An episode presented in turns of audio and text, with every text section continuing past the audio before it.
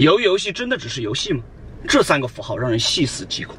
首先，你看哈，圆形代表的是劳力，负责搬运和善后；三角形代表的是士兵，负责维持秩序；而正方形代表的是管理者，负责后台操作。整场游戏都被这三个符号所代表的规则主宰了。那么，这真的只是游戏吗？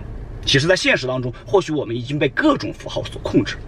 比如说哈，你看到这个勾，你会产生运动的冲动；你看到这个 M，你可能会回想起薯条的美味；而你看到这个盾牌。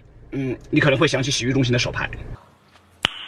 Nice，这就好比商家在消费者的心智当中啊找到了一个空位，然后植入了一颗钉子，而我们在不知不觉当中呢就选择接受并且服从了这些符号所代表的意义和行为导向。